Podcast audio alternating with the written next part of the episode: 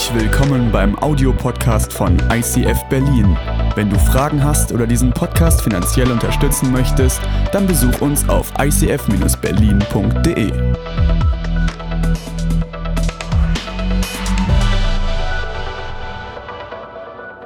Könnt euch gerne setzen. Schön, dass ihr da seid. Macht es euch zu Hause gemütlich, macht es euch hier gemütlich. Ihr könnt den Kaffee nehmen, dürft es auch die Masken abnehmen, auch zu Hause. Ähm, kein Problem. Ihr dürft ohne Masken sitzen, kein Problem.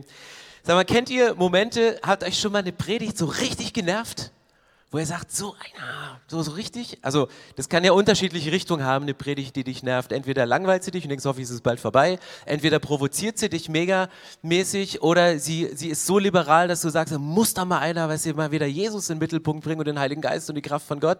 Ich habe euch heute eine These mitgebracht, weil die Predigt heute hat Potenzial, euch zu nerven. Also mich hat sie genervt ein bisschen. Und die These, die ich mitgebracht habe, ist, dass du die größte Freiheit in deinem Leben erleben kannst durch die tiefste Abhängigkeit zu Jesus. Ja, du hast verstanden, möchtest du weitermachen bitte? Nein, das ist wirklich so. Ich habe den Satz aufgeschrieben und dachte auf der einen Seite, boah, cool, das funktioniert, das ist gut. Und dann habe ich angefangen drüber nachzudenken, was das wirklich konkret heißt in eine Freiheit zu kommen, in eine absolute geistliche Freiheit zu kommen, sich aber in diesem Prozess dahin in eine ganz, ganz tiefe Abhängigkeit von Jesus zu geben. Und es ist erstmal widersprüchlich, das fühlt sich erstmal nicht richtig an, es fühlt sich erstmal wirklich wie eine Zerreißprobe an und dennoch steckt eine Wahrheit dahinter. Und ich möchte euch die Wahrheit heute nicht mit irgendwelchen rhetorisch ausgeklügelten theologischen Fabeln weitergeben, sondern mich ganz nah an der Bibel bewegen. Und vielleicht fragt ihr euch zwischendurch, was hat eigentlich der Bibeltext, den du jetzt vorliest, mit dieser These zu tun? Was hat es mit diesem Thema zu tun? Dann wartet bis zum Ende. Also wenn ihr zwischendurch genervt seid, dass ich euch verloren habe, dann, dann bleibt dran. Genau. Welchen Text nehme ich? Und, ähm, und zwar im Lukas-Evangelium gibt es eine Stelle, die ist für mich faszinierend. Ich habe da zu Bibelschulzeiten schon drüber exegetisiert und mir Gedanken gemacht. Und letzte Woche habe ich diesen Text gelesen und dachte, das gibt's doch nicht. Wieso waren meine Augen blind darüber? Was ist hier passiert? Was steckt hier für eine Wahrheit drin und für eine Sprengkraft, die Jesus hier reinlegt? Und zwar ist es die sogenannte Amtsantrittsrede von Jesus. Situation ist folgende überschrieben in meiner Bibel. Jesus in seiner Heimatstadt Nazareth. Das steht, so kam Jesus auch nach Nazareth, wo er aufgewachsen war. Am Sabbat ging er wie gewohnt in die Synagoge. Er stand auf, um aus der Schrift vorzulesen, und man reichte ihm die Buchrolle des Propheten Jesaja. Er rollte sie auf und las die folgende Stelle, an der es heißt: da schon mal einen ganz kurzen Unterbruch. Was, was, was steht hier? Also allein darüber könnte ich jetzt schon eine Dreiviertelstunde predigen. Keine Angst, das werde ich nicht machen. Das ist nicht der Punkt, mit dem ich nerven möchte. Sondern was passierte? Jesus ging, wie er es gewohnt war, regelmäßig in die Synagoge. Das war für Jesus eine Gewohnheit, so wie es für uns eine gute Gewohnheit ist, jetzt wieder zusammenzukommen, sich in Häusern zu Hause zu treffen oder ein Ticket zu ergattern, um, in die Kirche zu kommen. Diese Regelmäßigkeit, diese Gewohnheit ist etwas richtig Gutes. Und die Gewohnheit, die hatten nicht nur die Leute, die den, den, Tempel besucht haben, die am Sabbat in die Synagoge gegangen sind, sondern auch in dem Gottesdienst, in dem jüdisch-kultischen Gottesdienst gab es eine gewisse Routine, gab es eine, eine gewisse Tradition. Und die Tradition war die in Bezug auf die Schriftlesung. Es war immer so, dass man in dem jüdischen Gottesdienst, der hier die Grundlage für unseren christlichen Gottesdienst ist, dass man immer zweimal eine Schriftlesung hatte. Man las A, die erste Schriftlesung aus der Tora und diese Schriftlesung, die war geplant. Man, man las einmal pro Jahr, einmal durch die komplette Tora durch, durch das Gesetz, durch die ersten fünf Bücher Mose. Das war strukturiert. Man nahm sich jeden Sabbat, nahm man sich eine Perikope vor, man las immer einen Abschnitt. Und dann gab es eine zweite Schriftlesung und diese zweite Schriftlesung, die durfte sich der Prediger selber aussuchen. Und genau das macht Jesus hier. Jesus wählt sich eine ganz bestimmte Schriftstelle aus dem Propheten Jesaja, über die er gleich predigen wird, und er wählt sie raus. Und wenn du dein geistliches Leben pimpen möchtest, wenn du tiefer gehen möchtest mit Jesus, dann, dann empfehle ich dir genau diese Tradition im Bibellesen. Nimm auf der einen Seite dir einen regelmäßigen Bibelleseplan vor. Geh wirklich strukturiert durch die Bibel durch und dann lies zusätzlich noch gezielt spontan.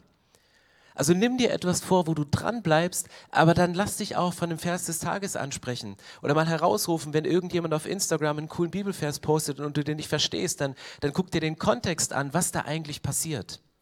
Ich glaube, ein erwecktes geistliches Leben beginnt damit, dass wir anfangen, die Bibel zu lesen, den Willen Gottes für unser Leben. Das ist das inspirierte Wort von Gott. Und wenn du hier die Wahrheiten rausziehst und den Willen von Gott mit deinem Willen synchronisierst, dann wird dein Leben eine geistliche Durchschlagkraft haben. Dann werden Mauern sprengen in Gedanken, in Gefühlen, in Beziehungen, in dem, wo wir anstehen. Und jetzt ist die spannende Frage, über was spricht denn Jesus hier? Warum wählt er genau diese Stelle? Was, was aus dem Propheten Jesaja? Ich meine, der ist ja, der ist ja breit aufgestellt. Welche Stelle zieht er raus? Und dann, Jesus nimmt die Schriftrolle und las die Stelle, an der es heißt, der Geist des Herrn ruht auf mir. Denn der Herr hat mich gesalbt. Er hat mich gesandt mit dem Auftrag, den Armen gute Botschaft zu bringen, den Gefangenen zu verkünden, dass sie frei sein sollen und den Blinden, dass sie sehen werden, den Unterdrückten die Freiheit zu bringen und ein Ja der Gnade des Herrn auszurufen. Jesus rollte die Buchrolle zusammen, gab sie den Synagogendiener zurück und setzte sich. Alle, die in der Synagoge, alle in der Synagoge sahen ihn gespannt an. Er begann zu reden. Heute hat sich dieses Schriftwort erfüllt, sagte er ihnen. Ihr seid Zeugen. Alle waren von ihm beeindruckt und staunten über seine Worte. Sie mussten zugeben, dass das, was er sagte, ihm von Gott geschenkt war. Was bringt Jesus hier für einen Bibeltext? Jesus fängt an, aus dem Propheten Jesaja die Stelle zu lesen und sagte, ich bin gekommen. Er bringt seine Amtsantrittsrede. Er sagt, das und das und das ist passiert. Und der letzte Vers, der hier steht, ist ganz unten, vielleicht gehen wir nochmal zurück, der, der letzte Satz, der hier steht, alle waren von ihm beeindruckt und staunten über seine Worte. Sie mussten zugeben, dass das, was er sagte, ihm von Gott beschenkt war. Jesus predigt und die Leute sind mega begeistert. Die sagen so, Alter, was hast du hier gepredigt? Wo hast du das her? Mit welcher Vollmacht predigst du? Mit welcher Weisheit predigst du? Und ich gucke mir immer den Kontext an, in dem so ein Bibeltext stattfindet. Und ich habe mich gefragt, woher kommt Jesus gerade? Auf welcher Konferenz war er gerade über Himmelfahrt, um selber aufzutanken? Was hat Jesus vorher gemacht? Was ist bei ihm passiert, dass er so, so aufgepumpt war mit Heiligen Geist, um so eine vollmächtige Predigt zu halten? Und dann guckst du in den Kontext und stellst auf einmal fest, Jesus kommt gerade aus der längsten und härtesten und größten Versuchung seines Lebens. 40 Tage in der Wüste, face to face mit dem Teufel, der ihm immer wieder sagt, du könntest Karriere machen, du könntest so viel Geld verdienen, warum machst du Vollzeitjob? Du könntest, ähm, man könnte dich anbeten, statt äh, dich ans Kreuz bringen. Und, und was der Teufel, der bringt Dinge raus und Jesus kommt aus der härtesten und längsten Versuchung seines Lebens und bringt eine Predigt, wo alle Menschen mega begeistert sind. Was heißt das für uns? Es kann sein, dass du gerade aus der härtesten und größten Versuchung deines Lebens rauskommst. Dass du gerade die dickste Krise in deiner Beziehung, in deinem Leben geschoben hast und im nächsten Augenblick nimmst du den Schritt in deine Berufung. Sprichst du das aus, wie hier Jesus in seiner Amtsantrittsrede und sagt, das ist mein Auftrag, das werde ich tun, das werde ich machen. Und um eine gute Kontextbehandlung in der Bibel zu machen, heißt es nicht nur, sich den Kontext davor anzugucken, sondern ich habe die Woche einfach mal ein bisschen weiter gelesen und dachte so, na, was passiert denn dann später? Und dann lese ich fünf Verse weiter und dann komme ich auf Vers 28. Ist noch dasselbe Kapitel, Lukas 4. Ne? Und dann steht da drin, als die Leute in der Synagoge das hörten, packte sie alle die Wut. Sie sprangen auf, zerrten Jesus zur Stadt hinaus und führten ihn an einen Abhang des Hügels, auf dem ihre Stadt erbaut war. Dort wollten sie ihn hinunterstürzen. Jesus aber schritt durch die Menge hindurch. Punkt. Bibellesen ist der Hammer. Also was, was, was passiert hier? Und ich habe mich gefragt, und ich halte die Spannung noch ein bisschen aufrecht, keine Angst, ich löse es nicht so schnell auf. Was ist in diesen fünf Versen dazwischen passiert? Jesus kommt aus der Wüste, hat die härteste Anfänge, hält eine Predigt, alle sind begeistert, sagen, das ist nicht Jesus, das hat Gott ihm gesagt, unser Messias ist da. Wir sind Zeitzeugen, dass er, dass das, was in Jesaja hunderte Jahre vorher prophezeit worden ist, jetzt in Erfüllung geht und sie feiern diesen Jesus und fünf Verse später wollen sie ihn zerfetzen und zerreißen und nicht nur in die Presse, sondern sie nehmen, bringen ihn auf den Hügel und, und wollen ihn runterstürzen und sagen, ey Jesus, Schluss damit. Hier steht, dass die richtig wütend sind, dass die so richtig hassig auf Jesus geworden sind. Und ich kann mir vorstellen, ich weiß, dass europäische Gemeinden da völlig anders sind, aber damals in der jüdischen Kultur, ich kann mir vorstellen, dass wenn man hier nochmal zurückgeht in die Predigt, als Jesus gesagt hat, also ich bin gekommen, um den Armen gute Botschaft zu bringen. Wahrscheinlich saßen die Zuhörer damals da und haben gesagt, oh geil, jetzt kommen bestimmt drei Schritte, wie ich erfolgreicher wäre. Jetzt kommen bestimmt drei Schritte, wie ich mein Vermögen vermehre. Jetzt kommen bestimmt fünf verschiedene Punkte, wie ich mit meinem Geld richtig haushalten könnte. Wenn es darum geht, dass Jesus sagt, ich bin gekommen, um den Gefangenen Freiheit zu verkünden, sagt, ja, ich, ich bin gefangen in Verhaltensmustern, ich bin gefangen in Gedanken, die ich immer wieder denke und ich komme da nicht raus, so Eifersuchtsgedanken oder, oder untreue Gedanken oder ich bin, Jesus, mach mich doch frei von diesen Gedanken. Oder wir, wir lesen, dass Jesus gekommen ist, dass Blinde sehen werden. Und wir sagen, ja, Jesus, schenk mir eine Vision, weil das Wort Vision kommt ja auch von Sehen. Und, und ich, ich möchte meine Zukunft so gestalten, dass ich in meiner Berufung lebe. Und ich möchte endlich diese geistliche Blindheit ablegen. Oder wenn Jesus sagt, ich bin gekommen, um den Unterdrückten Freiheit zu bringen, dass man dann sagt, ja, ich fühle mich schon ein bisschen gemobbt auf meiner Arbeitsstelle. Mein Chef, der hat Anforderungen, ich muss Überstunden machen, früher kommen, später gehen. Homeoffice war auch nicht wirklich eine Lösung, der kontrolliert mich von fern über Teamviewer. Ich bin unterdrückt, Jesus, befreie mich doch davon.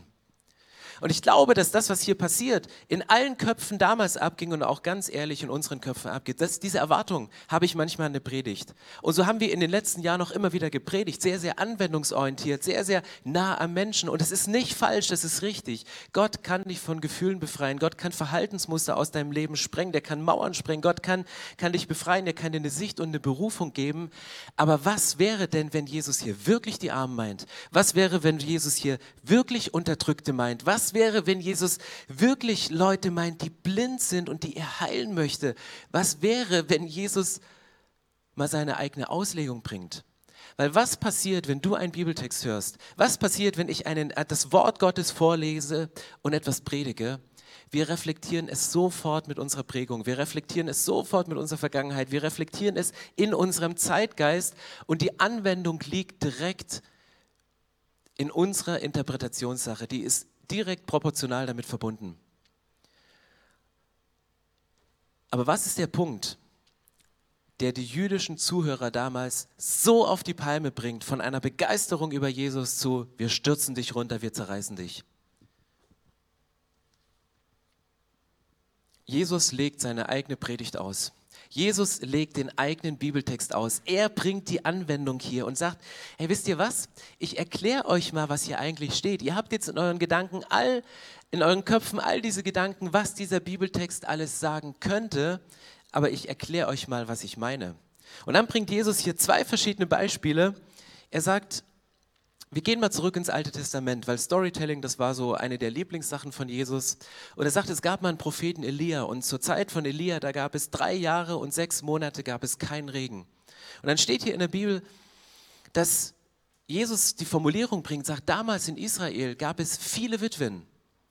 Und dann konkretisiert Jesus, zu welcher Witwe Elia gegangen ist, um Öl und Brot zu vermehren, um die Witwe und ihren Sohn satt zu machen. Und dann bringt er hier so eine kleine Seitennotiz und sagt, es gab viele in Israel viele Witwen, ähm, aber er ging zu der Witwe in Sarepta in das Gebiet von Sidon. Was sagt die Bibel hier? Wohin geht Jesus? Äh, wohin geht Elia damals? Jesus sagt, hey, pass mal auf, um diesen Bibeltext richtig zu verstehen. Ihr habt eure Auslegung alle in eurem Kopf, aber ich möchte es mal ein bisschen konkretisieren. Ja, es geht um arme Menschen. Es geht um Leute, die wirklich Hunger haben, die drei Jahre und sechs Monate kein Einkommen hatten, weil es nicht geregnet hat, weil, weil etwas passiert ist in ihrem Leben und die sind wirklich am Ende. Die leben auf dem letzten Hartz-IV-Cent, der auch irgendwie möglich ist. Und Jesus geht hier nicht nur zu den Armen und diese Witwe ist nicht nur eine Arme, sondern es ist eine arme Ausländerin. Jesus legt so den Fokus drauf und sagt, das war keine Israelitin, das war keine von euch, sondern das war eine Ausländerin. Er ist an den israelitischen Witwen vorbeigegangen, um dieser einen Ausländerin zu begegnen, um ihr zu helfen. Und dann bringt Jesus eine zweite Geschichte und sagt, äh, Elisa, ein Mann Gottes im Alten Testament. Zur Zeit Elisas steht hier, gab es ganz, ganz viele Aussätzige. Und es waren ganz, ganz viele Israeliten. Das bringt Jesus hier wirklich, nimmt er in den Mund. Es gab ganz viele Israeliten, die aussätzig waren. Aber wen hat er geheilt? Den Syrer Naaman. Das heißt, Naaman war nicht nur krank, sondern es war ein kranker Ausländer. Und er ging dahin. Und ich bin darüber gestolpert und habe diese Woche gedacht, alter Schwede, warum macht das die Leute so fuchsig? Weil sie nicht mehr in der Welt waren. Die Israeliten, die Juden haben ihn gefeiert in dem Moment, wo Jesus den Bibeltext vorgelesen hat und gesagt, ich bin gekommen, um den Armen gute Botschaft zu bringen, Unterdrückten Freiheit zu bringen.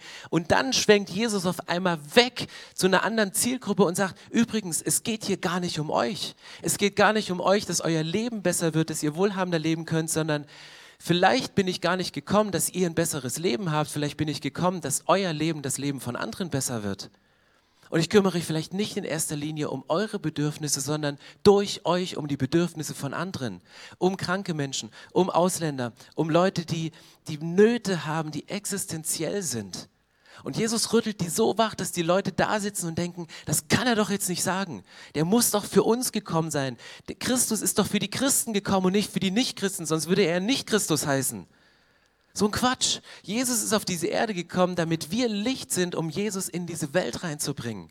Und Jesus provoziert mit diesen Teilsätzen so dermaßen diese Leute, dass sie sagen, wir müssen dich nur aus der Welt schaffen. Und kennst du diesen Moment, wo auf einmal die Anwendung von einem Bibeltext so konkret wird in dein Leben und Jesus dich herausfordert und sagt, it's not about you, es geht nicht um dich, sondern es geht vielleicht um das, was du tun kannst für andere. Und das ist eine Challenge für uns heute, wo ich sage, Flüchtlinge, Thema Ausländer, Thema Krankheit, hallo, in welcher Welt leben wir denn gerade? Und wir ziehen uns oft schützend zurück in unsere Mauern und tun Dinge für uns. Und die Frage, die Jesus stellt, was bist du bereit für andere zu tun? Was bist du bereit für andere zu investieren, damit ihr Leben durch dein Leben besser wird? Und Jesus sprengt hier absolut die Mauer in den Köpfen der Leute. Jesus sagt, das, das hätte, damit hättet ihr nie gerechnet. Das geht gegen eure komplette Vorstellungskraft von dem, was ihr im Alten Testament gelesen habt, Klammer auf, ausgelegt habt in eurem Kontext, in eurem Zeitgeist, damit ihr die Predigt für euren Lebenskontext anwendbar macht. Und Jesus sagt, hey, ich lege die Predigt für dich aus. Und da bin ich schon wieder bei diesem Punkt zu sagen, eine völlige Freiheit, auch in Jesus, erlebst du nur in der absoluten Abhängigkeit zu Jesus. Das heißt, wenn du die Woche die Bibel aufschlägst und einen Text liest und sagst, das ist schön, die erste Frage ist, was sagt dieser Bibeltext mir? Was, was kann ich da rausziehen? Und, und du liest es und du wirst eine Anwendung für dich finden, aber das reicht nicht, weil du bist gefangen in deiner Prägung, du bist gefangen in deinen Gedanken, du bist gefangen in der Zeit, in der du liest. Das heißt, du liest das Wort von Gott. Die nächste Frage muss sein, Jesus, bitte öffne mir doch diesen Bibeltext. Was willst du mir hier und jetzt in dem Moment sagen? Was heißt dieser Text konkret angewandt für meine Situation? Bibellesen, mega wichtig, das Wort Gottes zu inhalieren, dreimal, viermal, fünfmal täglich, wann immer du die Möglichkeit dazu hast, reinzugehen in das Wort, aber koppelst damit und bitte Jesus, dass er dir die Auslegung bringt. Weil sonst bist du abhängig von deinen Gefühlen, von deiner Prägung, von deinem Kontext aber mach dich abhängig von Jesus und geh rein in diesen Text und sag, Jesus, was willst du mir damit sagen? Abraham ist ein gutes Beispiel. Wenn Abraham nicht diese Kultur gehabt hätte, immer wieder neu und frisch auf die Stimme von Jesus zu hören, hätte er seinen Sohn Isaak auf dem Berg Moria abgeschlachtet. Warum? Er hat Gottes Stimme gehört und Gottes Stimme war, du nimm deinen Sohn und Holz und bring ihn und opfere ihn als Erstgeborenen auf diesem Berg und schlachte ihn ab. Wenn er gesagt hätte, ja, ich habe Gottes Stimme gehört und ich folge seinem Plan und ich gehe jetzt vorwärts und, und ich werde das tun, dann hätte er das Messer gezückt und hätte ihm die Kehle durchgeschnitten. Aber in dem Moment, wo er das Messer zieht, hat er die Offenheit und die Bereitschaft, erneut auf Gottes Stimme zu hören. Und in dem Moment sagt Gott, stopp, tu es nicht, sondern nimm den Widder, der Erstgeborene, der sich dort im Geäst verfangen hat, und opfere ihn stattdessen und löse den Isaak aus. Das heißt, es kann sein, dass du unterwegs bist mit einer Ansage von Gott, mit einer Berufung für dein Leben, aber Gott redet die ganze Zeit und bringt dir eine konkrete Anwendung, während du in deiner Interpretation dessen unterwegs bist und Dinge tust und Jesus sagt, ich möchte dir was Neues geben, ich möchte neu zu dir sprechen. Und deswegen braucht es diese ständige Offenbarung, dran zu sein an der Bibel und zu sagen, Jesus, was willst du mir jetzt damit sagen? Und ich möchte den Gedanken noch ein bisschen vertiefen ähm, am Beispiel von Krankheit, weil zur, zur damaligen Zeit war Krankheit wirklich eine Mauer, die sich durch die Gesellschaft zog. Und zwar gab es in Jerusalem und in anderen antiken Städten gab es sogenannte Orakelzentren. Und ein Orakelzentrum war eigentlich ein Bazillenzentrum. Das war ein Ort außerhalb der Stadt, wo alle Menschen, die krank waren, alle Menschen, die unheilbar krank waren, dorthin gebracht wurden, um dahin zu siechen und den Tod langsam und schleichend zu erwarten. Und wir kennen als Christen diesen Teich Bethesda, wo Jesus ein Wunder macht. Und dieser Teich Bethesda, der war wirklich außerhalb der Stadt. Und dann steht in der Bibel, dass an einem Wochenende, wo ein großes Fest in Jerusalem war, Jesus zu diesem Fest ging. Und damals war es wirklich so, dass dass die Stadt von einer Stadtmauer umgeben war. Hier war der Teich Bethesda, wo die Kranken dahin siechten und auf der anderen Seite der Mauer tobte der Mob, fand die Party statt. War eines der großen jüdischen Feste, das die Leute damals gefeiert haben. Auf der einen Seite laute Musik und Salsa-Rhythmen, auf der anderen Seite, Seite Jammern und Wehleiden und Seufzen und Stöhnen, wo Leute unter Schmerzen da saßen. Und was macht Jesus in diesem Moment? Breaking Walls. Jesus sagt, ich gehe von der Seite, wo man mich feiert, wo die Leute Gottesdienste feiern, gehe ich nicht um die Mauer, weil Jesus konnte durch Mauern durchgehen, aber er ging auf die andere Seite und holte die Leute aus der Isolation raus. Jesus sagt, Breaking Walls ist nicht, dass du von einer Seite auf die andere hüpfst, sondern dass die Mauer zerbricht und die Sachen miteinander vermischen dass gesund und krank in einem Raum zusammen sein können, dass arm und reich in einem Raum zusammen sein können, dass, dass, dass Deutsche und Ausländer in einer Stadt zusammenleben können, dass, dass wir ein Gemeinsam haben und nicht ein Trennen voneinander. Und diese Mauer, die sprengt Jesus durch diese Predigt in diesen Köpfen in diesem Moment, weil er sagt, es gibt keine Mauer. Krankheit war damals auch nicht nur ein, ein medizinisches Problem oder eine gesellschaftlich-pflegerische Herausforderung, sondern Krankheit war damals ein religiöses Problem. Es gab zehn verschiedene Abstufungen von Krankheiten, wo du bewertet wurdest, weil Krankheit war zur damaligen Zeit auch immer ein Signal auf eine Sünde in deinem Leben. Krankheit war nichts Medizinisches, sondern du musst irgendwie einen Fehler gemacht haben. Gott straft dich. Krankheit war immer belegt als eine Strafe von Gott.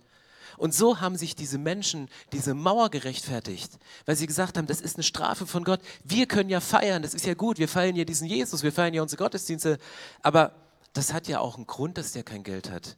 Soll er doch arbeiten gehen? Es hat ja auch einen Grund, warum er in einem anderen Kontinent geboren worden ist.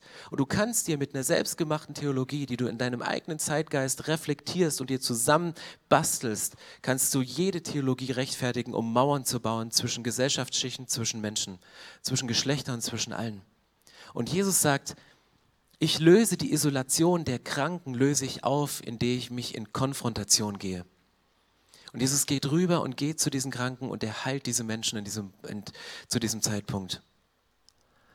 Ich habe das, um es ganz praktisch runterzubrechen auf mein Leben, ich habe das erlebt als Kind, als ich zwölf war. Meine Mutter hatte Krebs und hat gegen diesen Krebs angekämpft und als sie in dieser Phase von Chemotherapie war, lag sie bei uns bettlägerig im Schlafzimmer. Und das Schlafzimmer war, als wir die Treppe hochgehen, auf der linken Seite und unser Wohnzimmer war auf der rechten Seite. Und da war eine Mauer dazwischen. Und ich war als Zwölfjähriger absolut hilflos und ich bin selten zu ihr reingegangen, weil ich doch lieber das Familienleben genossen habe. Und vielleicht sagst du zu Recht, als Zwölfjähriger musst du sowas auch nicht mit ansehen. Und es ist vielleicht auch traumatisch, als Zwölfjähriger sowas mitzuerleben. Aber bei mir hat es etwas ausgelöst, diese Mauer, weil ich habe durch meine mangelnde Konfrontationsbereitschaft, und die war nicht nur bei mir so, sondern unserer ganzen Familie, die gelähmt war durch diese Krankheit. Und wo wir nicht wussten, wieso lässt Gott das zu? Warum macht er das? Warum nimmt er uns unsere Mutter? Warum stirbt sie mit einer Familie mit vier kleinen Kindern? Wir haben es nicht einordnen können. Aber unsere mangelnde Bereitschaft, sage ich mal unreflektiert, dahin zu gehen, die Tür zu öffnen, um auf die andere Seite der Mauer zu gehen, hat meine Mama in eine Isolation geführt. Und das hat was mit mir gemacht. Ich habe das vor, vor ein paar Jahren erlebt. Katrin ist krank geworden und ich bin so gar nicht der Pflegertyp. Aber wisst ihr, was ich gemacht habe, als Katrin krank geworden ist? Ich habe alles andere gemacht, als sie zu pflegen. Ich habe unsere Kinder zur S-Bahn geschattelt. Ich habe die Winterreifen auf Sommerreifen gewechselt, dann wieder zurück von Sommerreifen auf Winterreifen. Ich habe aufgeräumt, ich habe tapeziert, ich habe den Keller aufgeräumt, den Dachboden. Ich habe alles gemacht, um mich zu beschäftigen, um zu helfen, um irgendwas zu machen. Aber nur nicht, um in ihre Nähe zu kommen und, und konfrontiert zu werden mit der Schwäche und mit der Krankheit, weil irgendwas in meinem Leben passiert ist, wo eine Mauer gezogen worden ist. Und da brauchte ich Heilung und diese Heilung ist passiert durch ein, durch ein Gebet mit einer vollmächtigen Frau und ich habe mir die Seele aus dem Leib geweint, als, als diese Mauer gebrochen ist und ich diese Ereignisse von früher nochmal in guten Gebetsseelsorge aufgearbeitet habe. Und das ist für mich die Challenge heute zu sagen, es gibt Dinge, die sind in uns drin. Es gibt Sachen, die bauen eine Mauer und ich, ich möchte das nicht vom Tisch wischen, dass Gefühle verhärtet sein können. Ich möchte es auch nicht, nicht wegreden, dass du in Verhaltensmustern gefangen bist und verstrickt bist in gewissen Sachen, die dich davon abhalten, deine Berufung zu leben. Das ist richtig, das ist wichtig. Und diese Sachen, davon müssen wir frei werden. Davon, davon will Gott uns auch befreien. Aber wir dürfen nicht vergessen, über der eigenen Reflexion, warum eigentlich das passiert ist und wozu Gott uns freisetzen möchte. Und hier in dieser Auslegung der Predigt, wo jeder erwartet hat, es geht um mich, es geht um eine größere Freiheit in meinem Leben, es geht um eine weitere Sicht, es geht um ein stabileres Einkommen, es geht um, um, um vieles, was mich betrifft. Ich glaube, die Zeiten sind vorbei, wo wir in Europa, wo wir in Deutschland darüber sprechen, dass es uns Christen besser geht und wir unseren Glauben so als nettes Add-on haben, zu sagen, pimp your life a little bit. Darum geht es nicht. Ich glaube, wir stehen im Moment vor ganz anderen Herausforderungen aber uns liegt wie so eine Decke vorm Gesicht und wir sehen das manchmal nicht. Und die Bibel sagt das in, in Johannes Evangelium, glaube ich, Johannes 5, 2. Korinther 3, sorry, ist ganz nah an Johannes 5. Denn jedes Mal, wenn jemand sich dem Herrn zuwendet, wird die Decke entfernt. Dieser Herr aber ist der Geist, von dem wir gesprochen haben. Und wo der Geist des Herrn ist, da ist Freiheit. Ja, wir alle sehen mit unverhülltem Gesicht die Herrlichkeit des Herrn. In welchem Kontext ist dieser Satz hineingesprochen? Er ist ebenfalls in einen jüdischen Kontext hineingesprochen worden. Jesus bezieht, ich weiß nicht, ob er sich auf diese Stelle bezieht, aber er hat wahrscheinlich seine jüdische Zuhörerschaft vor Augen und sagte, es ist wie so, ein, wie so eine Decke auf eurem Gesicht. Es ist wie etwas, dass ihr es nicht wirklich seht, dass es nicht wirklich blickt, was hier eigentlich steht. Und deswegen gehe ich ins, ins Eingemachte und ich bringe die Anwendung, ich bringe die Auslegung der Predigt selbst. Und Jesus sagt aber, aber jedes Mal, wenn sich jemand dem Herrn zuwendet, jedes Mal, wenn sich jemand Jesus zuwendet, wenn er eine Qualitätszeit mit seinem Vater im Himmel hat und zu Jesus geht, dann wird ihm diese Decke weggenommen und dieser Geist entfaltet sich und dieser Geist wirkt. Und das ist die Herausforderung für uns heute, zu sagen, wir haben die Bibel als inspiriertes Wort von Gott und die ist gültig, die war damals gültig und die ist heute gültig und wir müssen sie lesen. Lasst uns die Bibel aufschlagen und den Willen Gottes für unser Leben erkennen und im nächsten Schritt nicht bei unserer eigenen Auslegung, nicht bei unserer eigenen Anwendung stehen bleiben, sondern Jesus zu fragen, was möchtest du mir für jetzt und für heute, für meine Familie, für meine Arbeitsstelle, für meine Generation, für unsere Herausforderungen, die wir in Deutschland haben und für die Herausforderungen, die wir weltweit haben, was willst du mir sagen? Was soll ich tun? Damit der Geist von Gott in uns wirken kann, dass unser Gesicht unverhüllt ist, dass wir auf einmal das Leid sehen, das Gegenüber sehen, blicken, dass der Spruch, den ich gerade gemacht habe, den ich witzig fand, gegenüber meinem Arbeitskollegen oder jemanden, der noch nicht so lange in Deutschland lebt, dass der nicht angebracht und nicht nur moralisch falsch, sondern einfach gegen das ist, was Gott von uns möchte. Und ich möchte euch heute einladen, in so eine Freiheit reinzugehen, und die Freiheit bedeutet, sich hundertprozentig abhängig zu machen von Jesus. Damals die Zuhörerschaft in Lukas 4 war abhängig von der Auslegung von Jesus, um wirklich zu verstehen, was die Message von Jesus für sein Leben ist. Und Jesus hat da nicht nur drüber geredet von dem, sondern er hat es gemacht. Er hat nicht nur eine coole Predigt gehalten und sagt, ich bin gekommen, um die Kranken zu heilen, sondern er hat es gemacht. Er ist von der Partyseite des Lebens rübergegangen in dieses Bazillenzentrum und hatte keine Angst vor Ansteckung in dem Moment, sondern die Leute sind heil geworden in dem Moment, wo er für sie gebetet hat und in dem Moment, wo er sie berührt hat. Und Johannes 8, Vers 36 steht, nur wen der Sohn befreit, der ist wirklich frei. Und das ist das Geheimnis. Und ich möchte mir dafür gern nochmal Zeit nehmen, um zu beten und das zu erklären, was es bedeutet, dass der Sohn dich befreit. Wir machen das Sonntag für Sonntag mit vier Symbolen und du kannst die ganze Predigt zusammenfassen in diesen vier Symbolen. Das erste Symbol, was steht, ist das, ist das große Herz von Jesus über deinem Leben. Und Jesus, und das möchte ich heute mal fokussieren, Jesus liebt dich, aber Jesus liebt nicht nur dich. Europäische Botschaft, deutsche Predigten, Jesus liebt dich und nur dich. Und wenn es dir gut geht, und so richtig gut, dann kannst du was tun. Sagt, nee, nee, Jesus ist gekommen, damit alle Menschen gerettet werden und zur Erkenntnis der Wahrheit kommen. Jesus liebt alle Menschen. Und, und jeder von uns hat diese Herausforderung. Ich habe das Gefühl, Jesus zieht uns in unsere Berufung und, und unsere Auslegung, die gehen hier weg und da weg und da weg. Und Jesus sagt, man versteht's doch, nimm doch mal die Decke weg vom Kopf. Da ist der Kollege vor dir, da hast du in deiner eigenen Kirche Menschen angestellt, die du disst. Jesus zieht uns in die Richtung und gedanklich switchen wir immer wieder ab und Jesus sagt, komm zurück und, und nimm dir meine Auslegung. Wir sind schon längst weiter kirchengeschichtlich, als dass wir noch in dieser Vergangenheit zurück sind.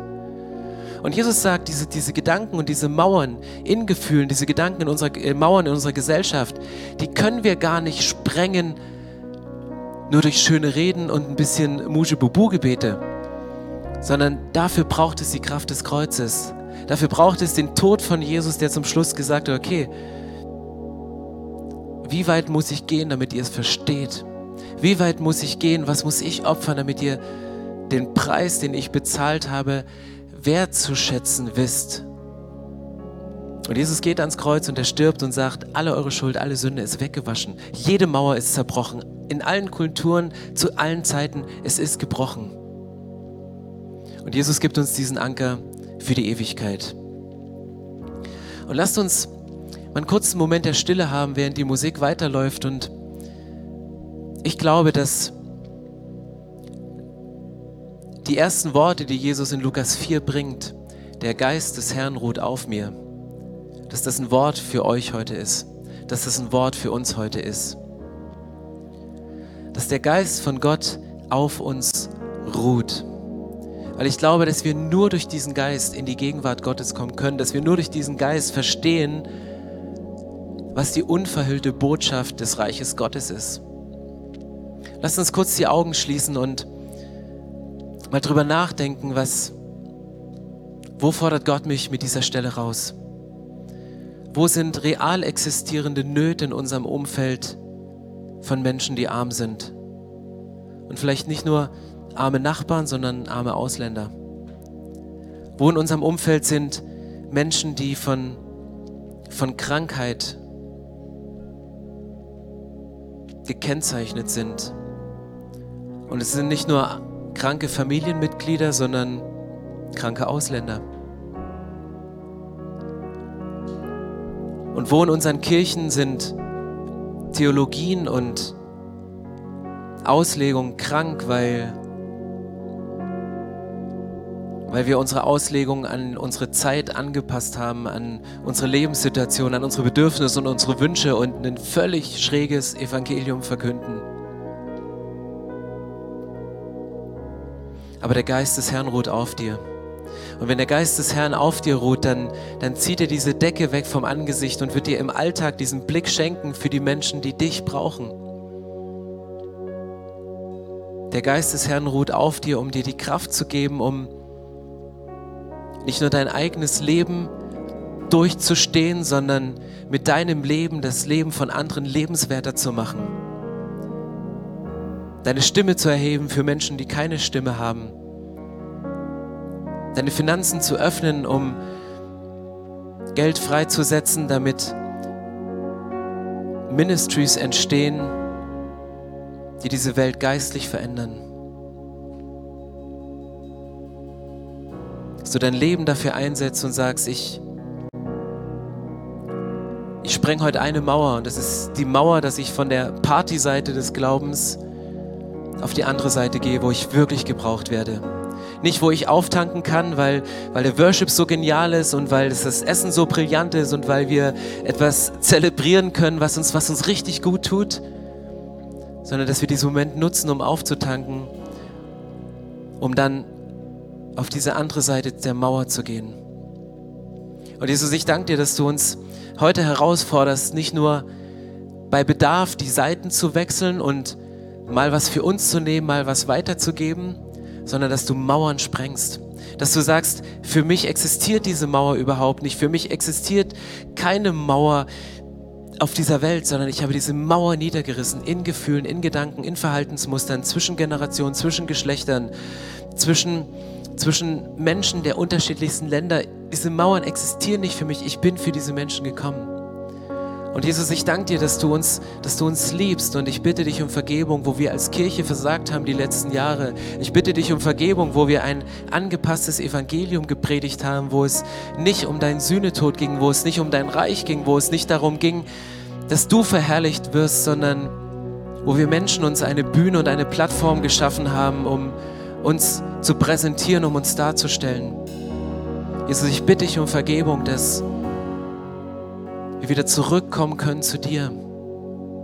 Und Jesus, ich spreche heute einen Wunsch aus für mich persönlich und stellvertretend für Männer und Frauen, die jetzt hier im Raum sind, die am Livestream mit dabei sind, die später diesen Podcast schauen. Jesus, wir wollen nicht nur dein Wort lesen, aber wir versprechen dir, dass wir es tun, dass wir unseren Willen mit deinem Willen synchronisieren, sondern wir möchten dich fragen, Jesus, was ist die Anwendung, was ist die Auslegung? Und ich bitte, dass du anfängst zu sprechen. Ich bitte, dass du uns die Decke vom Angesicht wegnimmst und dass wir mit unverhülltem Angesicht deine Herrlichkeit sehen, um diese Herrlichkeit in dieser Welt zu leben.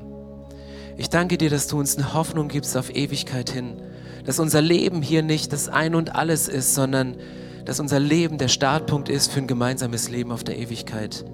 Und von dieser Ewigkeit her aus wollen wir leben und wollen unseren Alltag hier gestalten. Und bitte sprich zu uns, Jesus, ganz, ganz individuell. Wo dein Geist ist, da ist Freiheit. Und Jesus, ich bete, dass du uns in diese Freiheit hineinführst.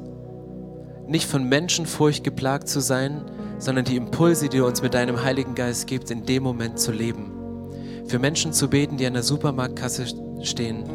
Menschen zu helfen, die krank sind, denen Geld zu geben, die das Geld brauchen. Jemanden zu pflegen, auch wenn man denkt, man kommt selber zu kurz. Jesus, ich bete, dass wir diese Impulse hören und dass wir in diese Freiheit hineingehen und uns von dem abhängig machen, was du von uns möchtest. Amen.